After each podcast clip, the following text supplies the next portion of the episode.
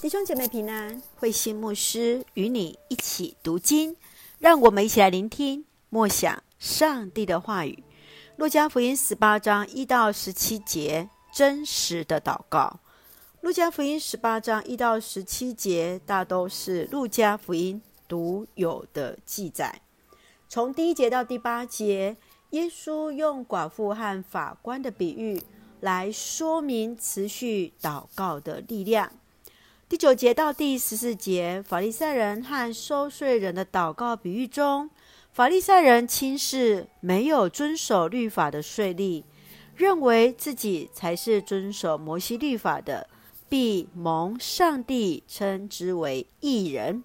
然而，在上帝的眼中，那义人是那收税的人，而不是那一位法利赛人。十五节到十七节。耶稣再次借由祝福小孩子当中，来教导门徒们要学像小孩，来接受上帝主权的人，才能够真正成为他的子民啊！让我们一起来看这段经文与默想，请我们来看十八章第八节：我告诉你们，他一定尽快为他们伸冤。可是。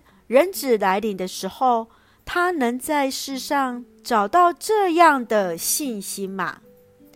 寡妇要求法官主持公道，法官既不怕上帝，不尊重人，他愿意给寡妇伸冤的理由，是因为他不愿意被纠缠，因此就为他来伸冤。耶稣这个比喻看似要我们学习恒切的祷告。实质是在说明，上帝并不像那一位不义的法官，不需要我们这样切切的祈求，上帝就会尽快按着他的心意为人来伸冤啊！亲爱的弟兄姐妹，你如何看待祷告没有实现这件事情呢？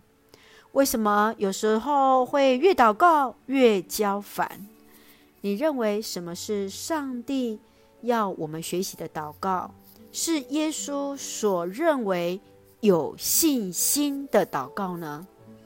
求主来帮助我们学习交托、认识、爱我们的父神啊！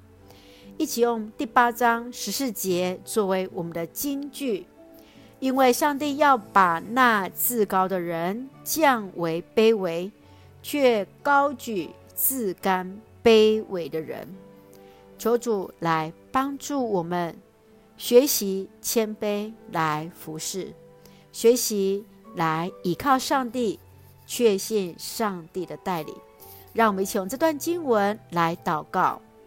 亲爱的天父上帝，谢谢主恩待赐福我们，使我们从主的话语与主连结。求主教导我们有信心的祷告。学习交托，学习全然放下，单单注目在主的身上。感谢主爱我们，赐福弟兄姐妹身心灵健壮。求主赐福我们的国家台湾，有主的掌权，使用我们做上帝恩典的出口。感谢祷告是奉靠绝书的圣名求，阿门。弟兄姐妹，愿上帝的平安与你同在。大家平安。